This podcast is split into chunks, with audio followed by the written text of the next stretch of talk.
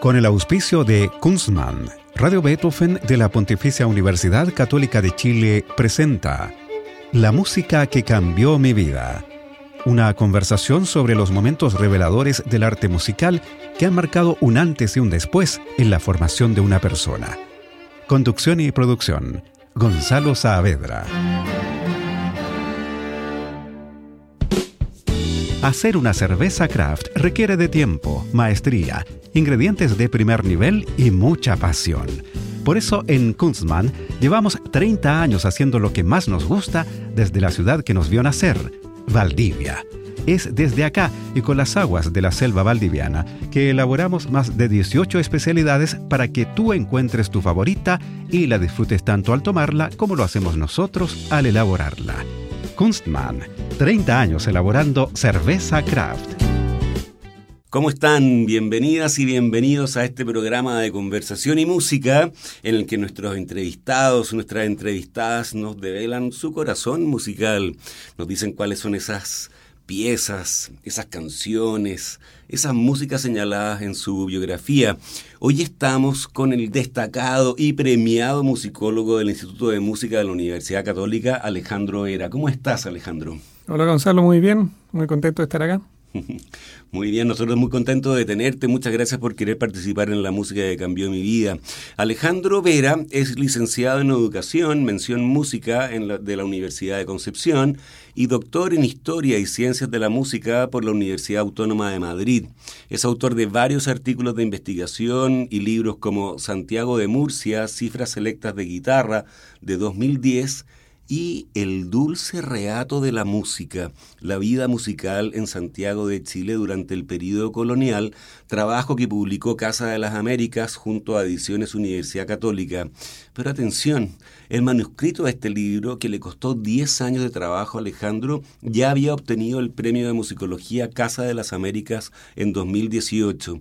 Y cuando se publicó, dos años después, también hubo una edición de ese libro en inglés, nada menos que bajo el sello de la muy prestigiosa Oxford University Press. The Sweet Penance of Music, Musical Life in Colonial Santiago de Chile. Pero eso no es todo. Hace apenas unas semanas se anunció que este libro de Alejandro Vera había obtenido el premio Robert M. Stevenson de la American Musicological Society 2022 para este interesantísimo y erudito estudio sobre la vida musical en Santiago durante la colonia, es decir, desde mediados del siglo XVI hasta comienzos del XIX. O sea que hay interés de la musicología británica primero porque te publican y estadounidense luego porque te premian, Alejandro, sobre lo que ocurría musicalmente hablando en la colonia chilena. Bueno, la verdad es que la, la musicología del mundo anglo se ha ido abriendo cada vez más en las últimas décadas a, a todo tipo de manifestaciones y de cultura. Así que no es tan sorprendente que haya espacio para eso, para publicarlo en inglés. De hecho, la, la, Oxford University Press tiene hace ya varios años una serie dedicada a temas relacionados con España, Portugal y Latinoamérica, que es donde fue publicado este libro. Pero sí es verdad que el, digamos que no es frecuente que se publiquen libros sobre la música en Chile en ese tipo de editoriales todavía. Me imagino que va a ser cada vez más frecuente porque la musicología chilena está creciendo mucho, entonces eh, no me extrañaría que haya muchos eh, casos más en el, en el futuro próximo. ¿Y tú eres el primer musicólogo chileno en publicar en Oxford University Press? Sí, diría que sí. El primer musicólogo chileno, antes se había publicado una, hace un, par de años, justo antes del 2019, se publicó algo sobre Isla Pascua por un musicólogo, entiendo que australiano, que se llama Dan Benrups. Pero entiendo que soy el primer chileno en publicar en ese editorial. Hablemos de este libro, El dulce reato de la música. ¿De dónde viene ese título?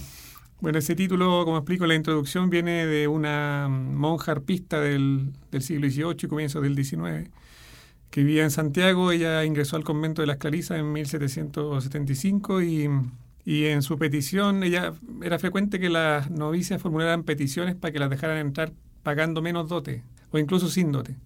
Entonces ella pide que la liberen de la dote en función de sus competencias musicales. Ella era arpista, arpista claro, era arpista y el, el coro necesitaba eso, ese instrumento.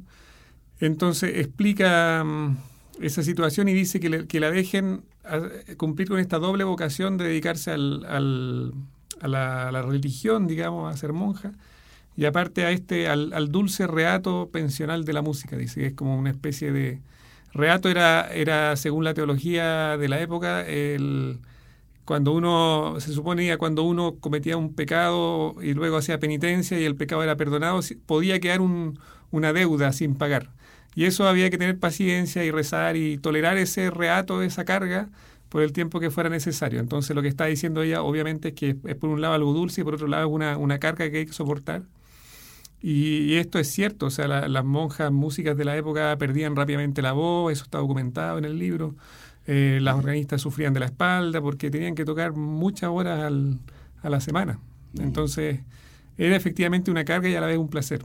Tú, claro, tú dices que es una suerte de contradicción decir dulce reato, ¿no es cierto? Que es este resto de pena que queda por cumplir aún después de perdonado el pecado. Pero también dices que era propio del periodo colonial esta dualidad. Esto de entender una suerte, una suerte de oxímoron, ¿no es cierto?, contradicción. Tú lo ves en el periodo colonial, pero también dices que en las, en las culturas precolombinas. O sea, sería algo muy nuestro al parecer. Sí, bueno, eso yo entiendo que se puede considerar discutible en el sentido de que la vida misma es dual. O sea, hoy día también pasan esas cosas. Estamos, por un lado, de repente criticamos la cultura anglo desde ciertos puntos de vista, pero por otro lado intentamos hablar inglés para poder desenvolvernos en el mundo a nivel global. Entonces, pero ese tipo de cosas me refiero en el libro y eso se da en todo, en todo tiempo y en toda cultura.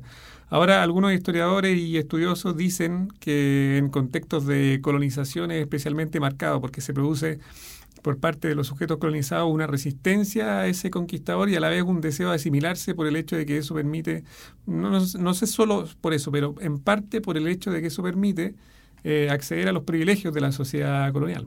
Entonces, citando algunos testimonios ahí de un historiador francés y otros, argumento que esa característica era propia de la sociedad colonial y luego, a partir de un trabajo de María Esther Greve, que es bastante antiguo, pero me pareció interesante, en el que ella argumenta que el, mundo mapuche, la cosmovisión mapuche era dual por definición en todo sentido.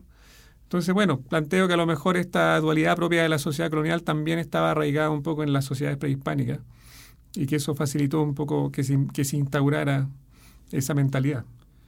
Sí, tú dices que, que, se ha escrito a la colonia como un periodo precario en Chile, con poco desarrollo cultural en general y musical en particular. En ese diagnóstico, dices tú, coinciden, aunque con matices, José Sapiola en el siglo XIX y Eugenio Pereira Sala y Samuel Claro Valdés en el siglo XX. No fue hasta la ya con los 70 del libro sexto de María Antonia Palacio, del que hablamos en este programa cuando estuvo el clavecinista, organista y profesor Camilo Brandi, que es un manuscrito copiado a finales del siglo XVIII que incluía música de Haydn, pero sobre todo españoles como Vicente Joaquín Castillón. ¿Por qué se caracteriza como un periodo oscurecido por, a la colonia? Bueno, primero aclararía que eso es más bien, eh, efectivamente yo planteo eso en relación con la historiografía tradicional, por decir, hasta Pereira Sala, a ese tipo de historiadores me refiero, quizá un poco Samuel Claro, pero, pero menos, porque evidentemente los historiadores de la cultura colonial más actuales, Jaime Valenzuela, no sé, o la San Fuente, gente como ellos, eh, Isabel Cruz, también tiene una visión distinta de la cultura colonial, mucho más rica, digamos, es más multifacética.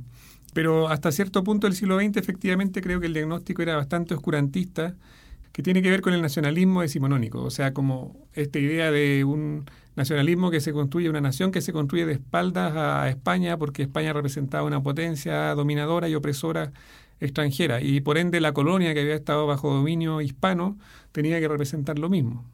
Entonces esa es la interpretación que yo tengo para que de alguna manera se atendió más bien al perfil político de ese periodo y se dejaron de lado sus expresiones culturales, porque desde las tardes para adelante lo que se planteaba era que en esa época no, había cultura prácticamente. Entonces no podíamos tener cultura si estábamos oprimidos por un invasor extranjero.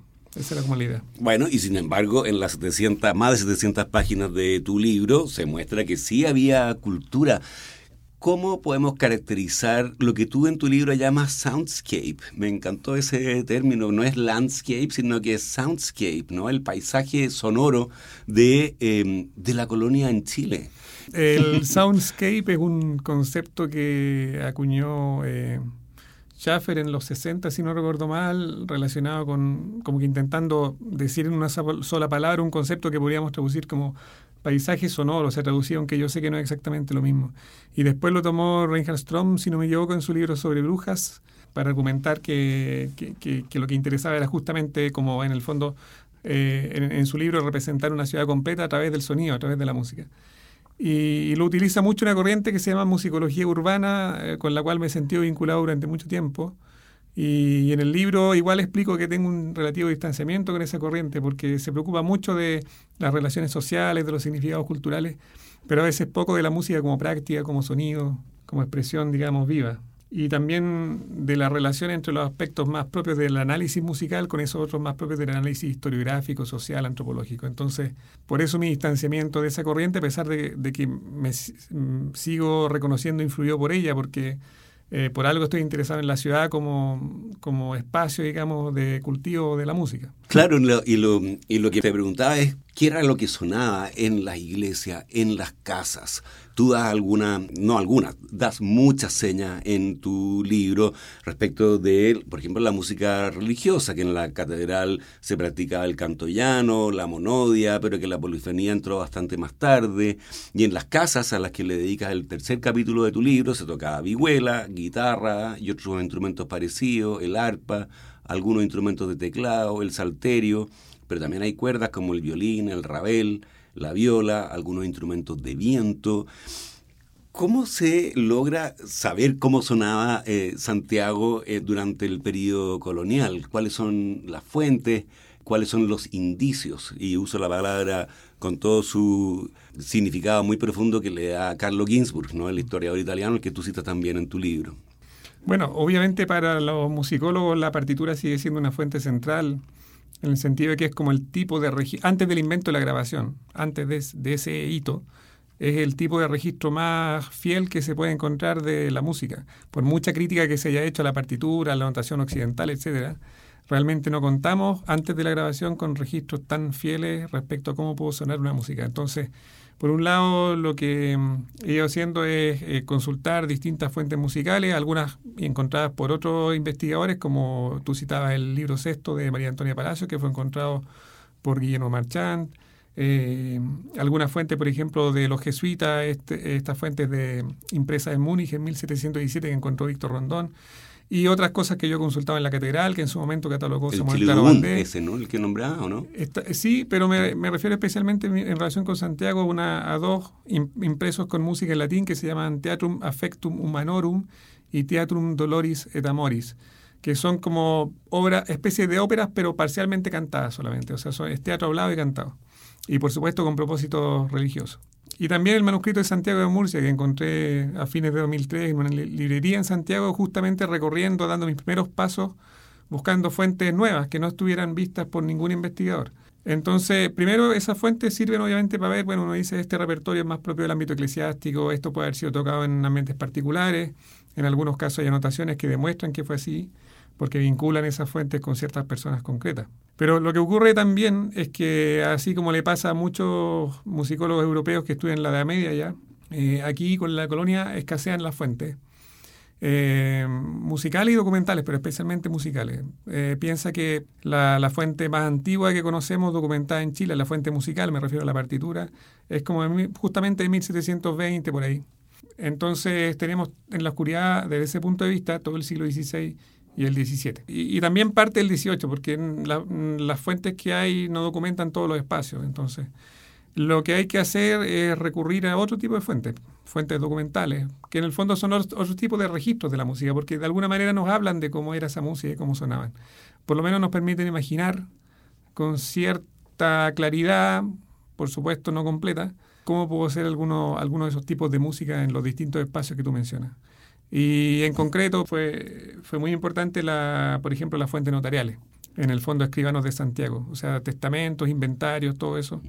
De hecho, las partes que tú citabas del libro, cuando hablo de los instrumentos en el capítulo 3, están basadas casi exclusivamente en fuentes notariales. O sea, documenté unos 200 instrumentos que se suman a otros documentados por otros especialistas y teníamos ahí un, barrio grande de, de, lo que se tocaba en la época. Claro, tú citas ahí instrumentos que se importaban o que se heredaban.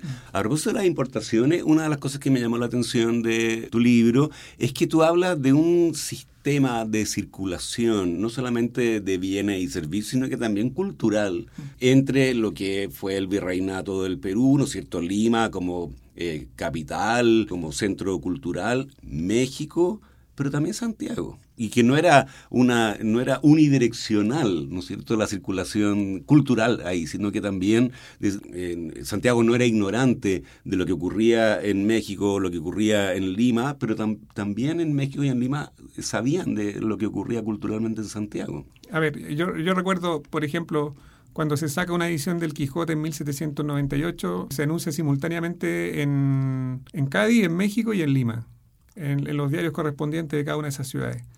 Y se invita a las personas a suscribirse para estimar, digamos, la cantidad de ejemplares que hay que imprimir y, y mandarla. Entonces, eso por supuesto que a fines del siglo XVIII, cuando ya había un comercio bastante desarrollado, pero demuestra que sin duda en años anteriores también había una conciencia por parte de los españoles y el resto de Europa de que América era parte del circuito, del circuito en el que iban a circular esos libros, del circuito comercial también, por lo tanto era, era plata, digamos, era vender eh, esos bienes y distribuirlos. Entonces, eso es para el caso de los libros en general, no los libros de música. Y, pero para el caso de las partituras y de los instrumentos musicales, los indicios disponibles hacen suponer que ocurría algo similar, digamos. No, me refiero a que iban a mandar a pedir lista de suscriptores para ver cuántos clavecines hacían. Pero sí que, los constructores tenían en mente que había gente desde, no sé, desde Virreinato Nueva España hasta Santiago, Buenos Aires, que iba a interesarse por estos instrumentos. Mm. Y yo cito ahí alguna evidencia de ello, por ejemplo, Clementi, eh, hay pianos de Clementi, encontramos uno en, que se conserva todavía en el Museo Histórico Nacional aquí en Santiago, y otro que está documentado que enviaron a Guayaquil, e incluso un, clave piano enviado por Juan del Mármol, que era un, constructor importante, activo en Sevilla. Y el recibo, o sea, no el recibo, sino el registro está firmado por él mismo, dice, que, lo manda a Lima y qué sé yo. Entonces, es totalmente conscientes de que, de que éramos parte de ese circuito. Claro si queremos saber realmente cómo sonaba la música de aquella época, eh, tú citas en tu libro discos de los grupos chilenos Les Carillons, el ensamble Terra Australis y el estudio Música Antigua que, al que habría que agregar el disco de Camilo Brandi, ¿no es cierto?, que se llama justamente el libro sexto con algunas de las piezas que están en este mm, manuscrito. ¿Qué te parece que vayamos a la música que tú elegiste y que no tiene que ver necesariamente con el periodo colonial, Alejandro, a pesar de que hay cosas que, eh, hay música antigua, desde luego, eh, música medieval o, renacentista en tu lista, pero el primero es una obra de Isaac Albeniz, Asturias, como nuestras auditoras y auditoras saben, eh, esta pieza mm, fue compuesta por Albeniz, quien nació en Girona, en Cataluña, en 1860. Fue compuesta en Londres en la década de 1890 y publicada en Barcelona en 1892 y fue escrita para piano. De hecho, las versiones de Alicia de la Rocha, por ejemplo, eh, son muy famosas, ¿no? Pero su versión para guitarra sobre todo en la transcripción que hizo Andrés Segovia, porque hay más de una transcripción, es la que ha alcanzado más enorme popularidad. Y a pesar de su título, Asturias no parece haberse inspirado en la música asturiana, sino que más bien en el flamenco andaluz. ¿Por qué esta pieza como la primera entre las que ha cambiado tu vida? Bueno, me concentré en el repertorio de juventud porque es como ahí que muchas, muchos aspectos de la identidad propia quedan marcados, ¿no? Y yo siento que fue así en el sentido de que hasta los 13 años yo era alguien normal, que escuchaba música Michael Jackson, Duran Duran y, y grababa, qué sé yo, las transmisiones de la radio algunos días porque me gustaba esa música. Y de pronto empecé a un compañero que, tocaba guitarra ahí punteando y, y, me empezó a llamar la atención y un día vinimos a Santiago con, con mis papás y me llevaron a la feria del disco y compré un cassette en esa época de, con los grandes éxitos de John Williams, el guitarrista. Y lo pusimos de vuelta en el auto y no entendía cómo una guitarra podía sonar así. Es que quedé fascinado porque jamás había escuchado guitarra clásica y fue algo realmente impactante para mí. Todavía recuerdo ese momento de ir ahí y escuchar, no Asturias, sino la primera pieza que es más corta, una pieza de Dowland y después, por supuesto, todo el resto que encontraba impresionante. Entonces, yo creo que entré a la música clásica por ese hecho. Bueno, escuchemos entonces Asturias en su versión para guitarra con el guitarrista australiano John Williams.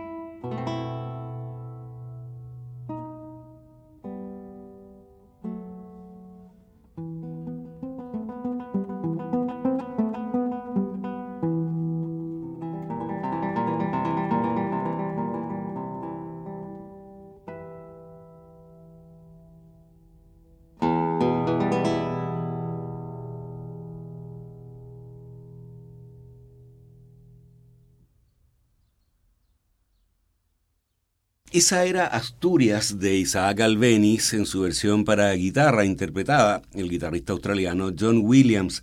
Estamos con el gran musicólogo chileno de la Universidad Católica, Alejandro Vera, en la música que cambió mi vida. La siguiente obra que eligió en la lista de música señalada en su vida, Alejandro, es otra obra para guitarra, pero esta vez se trata de un concierto, con certeza, el más famoso concierto para guitarra y orquesta que se ha escrito en la historia de la música, porque es el concierto de Aranjuez, escrito en París en 1939, donde Joaquín Rodrigo, su autor, y su señora habían huido de la Guerra Civil Española. Se estrenó en el Palau de la Música Catalana en Barcelona en 1940 y desde entonces se convirtió en una leyenda de la música en general y de la música española muy en particular.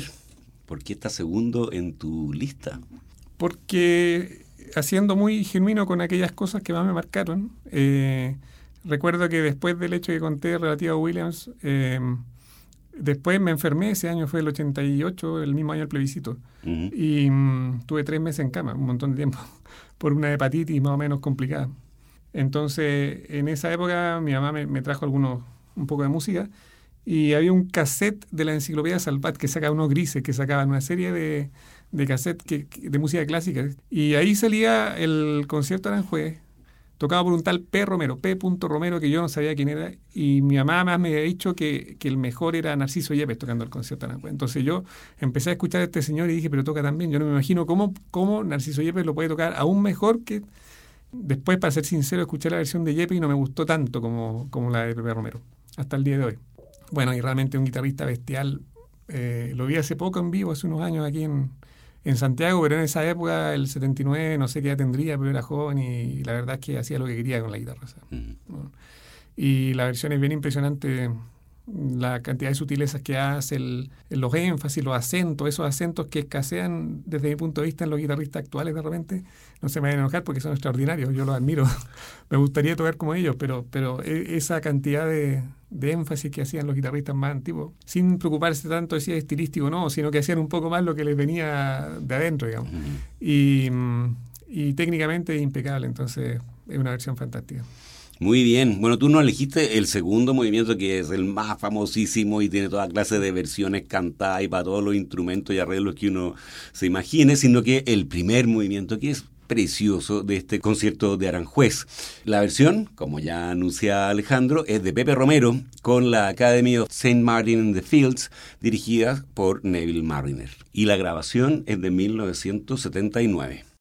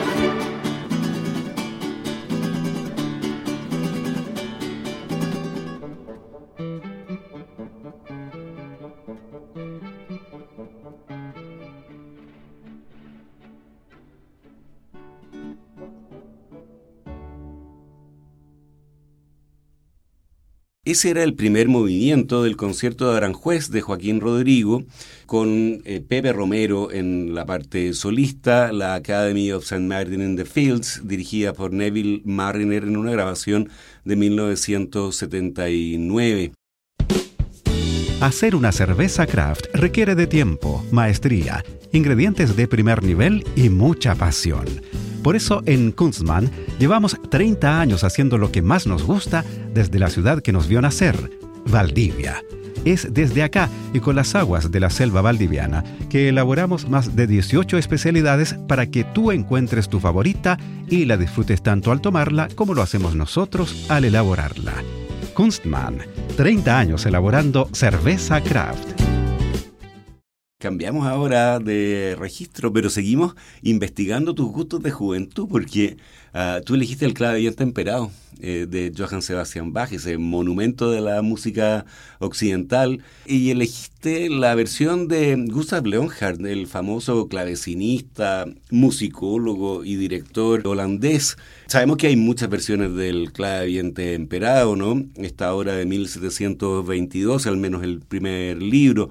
La última vez que se tocó en Chile lo hizo Andras Schiff en el Municipal, una versión impresionante, pero en piano. Sin embargo, tú elegiste a Longhart en clavecín para esta obra. ¿Por qué? porque fue la música que, que amplió, digamos, mi, mi gusto, mi, mi espectro, por decirlo así, que estaba fundamentalmente restringido a la guitarra clásica y sus derivados, lo, amplió hacia, hacia la música antigua en general. Me pasó algo similar a cuando escuché el disco de Williams, que no entendía cómo podía alguien haber compuesto algo tan hermoso, cómo alguien podía tocarlo tan bien. Decía que así, tal cual, esa la fantasía que tenía era que así, tal cual, tenía que haber tocado Bach, porque no se podía tocar mejor eso. Eh, me llamó la atención también la fuga, empecé a tratar yo mismo de escribir fuga, eh, cosa que no pude hacer hasta mucho tiempo después. Y fue algo que, que marcó, digamos, también mi, mi formación musical. Fue cuando tenía 16 años, si no me equivoco, y, y por primera vez sentí, como me estaba dando cuenta ya en la época que, que quizás no tenía las condiciones que yo pensaba para la guitarra y que iba a ser difícil desenvolverme como guitarrista en el medio porque en Chile había también guitarristas extraordinarios ya en esa época, después más todavía, entonces. Y como que este disco, este en esa época de cassette, fue también como una, una luz en el sentido de que, bueno, si no me dedico a la guitarra, igual quiero dedicarme a la música. Ah, o sea, que definió tu, tu vocación de alguna manera. De alguna manera, sí. Mira. Bueno, tú elegiste el preludio número 7, que está en mi bemol mayor, y como decíamos, la interpretación es de Gustav Lonhardt. Escuchemos.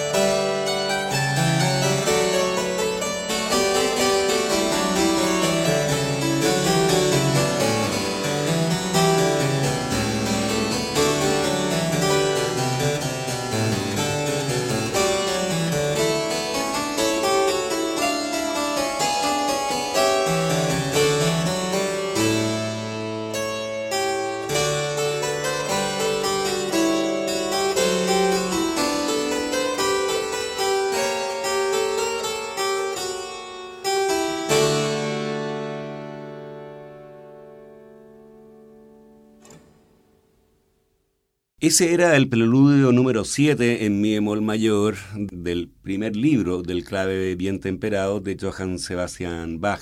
Estamos con el musicólogo de la Universidad Católica Alejandro Vera en la música que cambió mi vida en Radio Beethoven.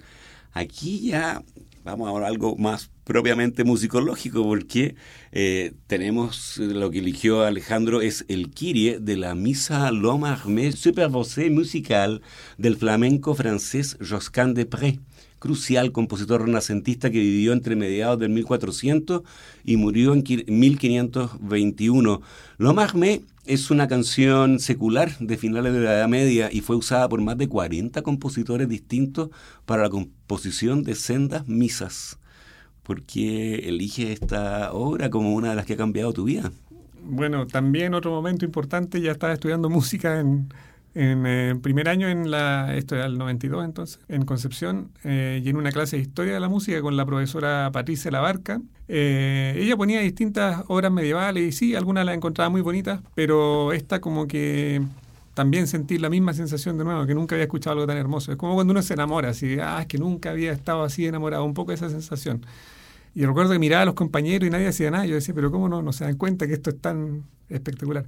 Y de pronto una compañera saliendo de la clase como que me miró y me dijo, esta obra era bonita. Y yo le dije, sí, era bonita. y dije, por lo menos alguien, alguien se dio cuenta, sintió algo parecido a lo que yo sentí.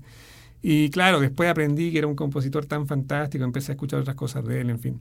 Pero en el momento fue solo eso, no sabía nada de él, solamente escuché eso y dije, esto es, algo increíble que no, no entiendo cómo. La sensación que siempre uno tiene cuando escucha música maravillosa ¿Cómo alguien puede haber escrito algo así? O sea, no, se explica realmente. Muy bien. Bueno, a ver si también nuestras auditoras y auditores se entusiasman con esta misa, ¿no es cierto? Vamos a escuchar el Kyrie de la misa L'Homme Armé Supervosé musical de Josquin de Pré. E interpreta la agrupación británica Pro Canzone Antigua, dirigida por el musicólogo y director Bruno Turner.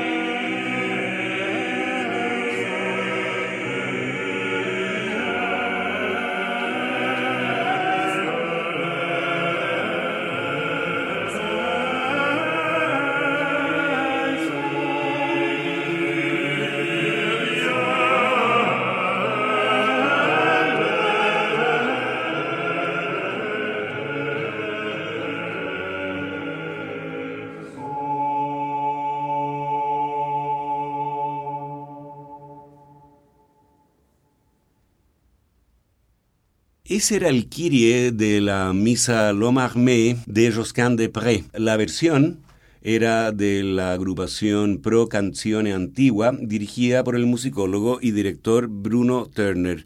Estamos con el musicólogo y profesor de la Universidad Católica Alejandro Vera en la música que cambió mi vida en Radio Beethoven.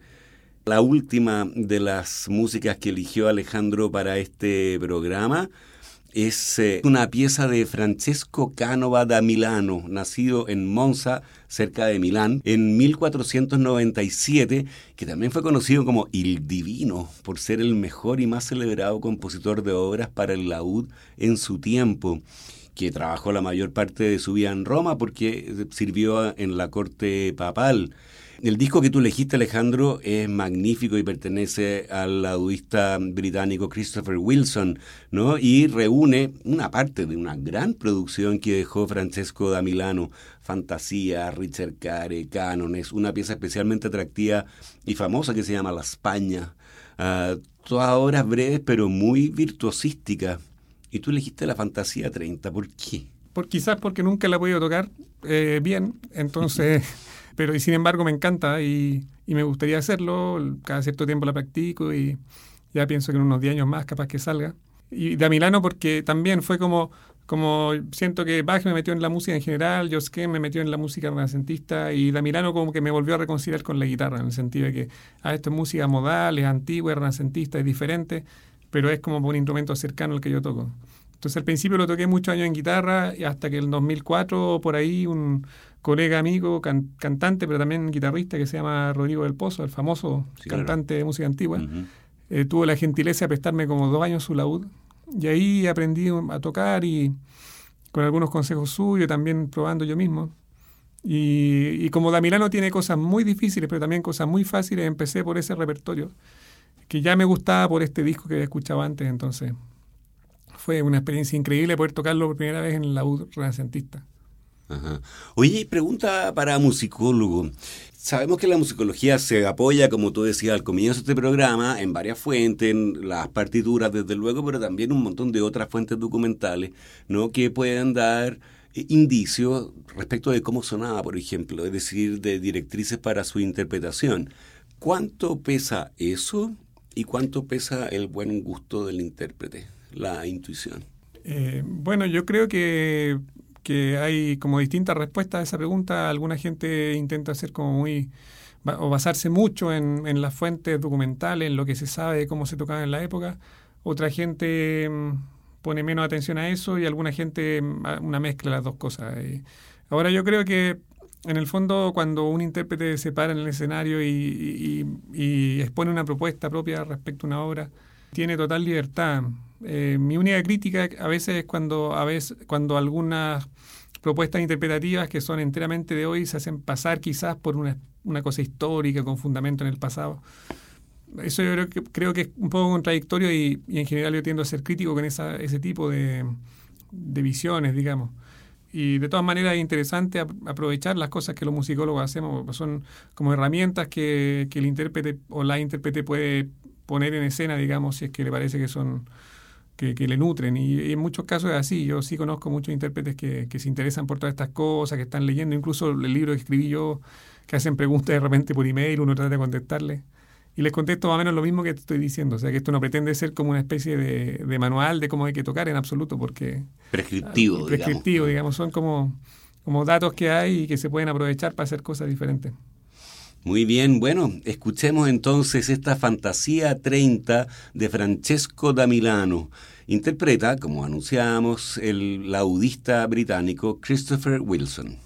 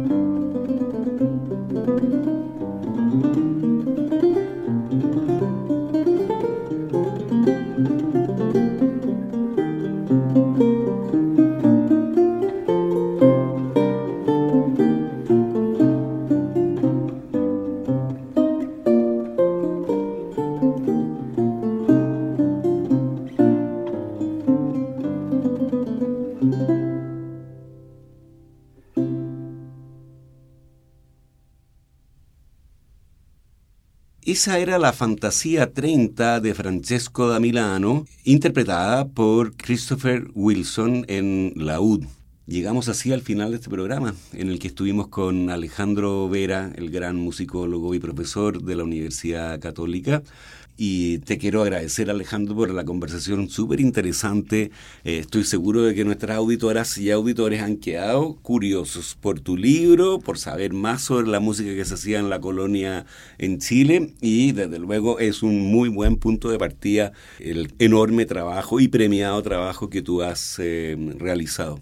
Así que muchas gracias por estar hoy en La Música que Cambió Mi Vida.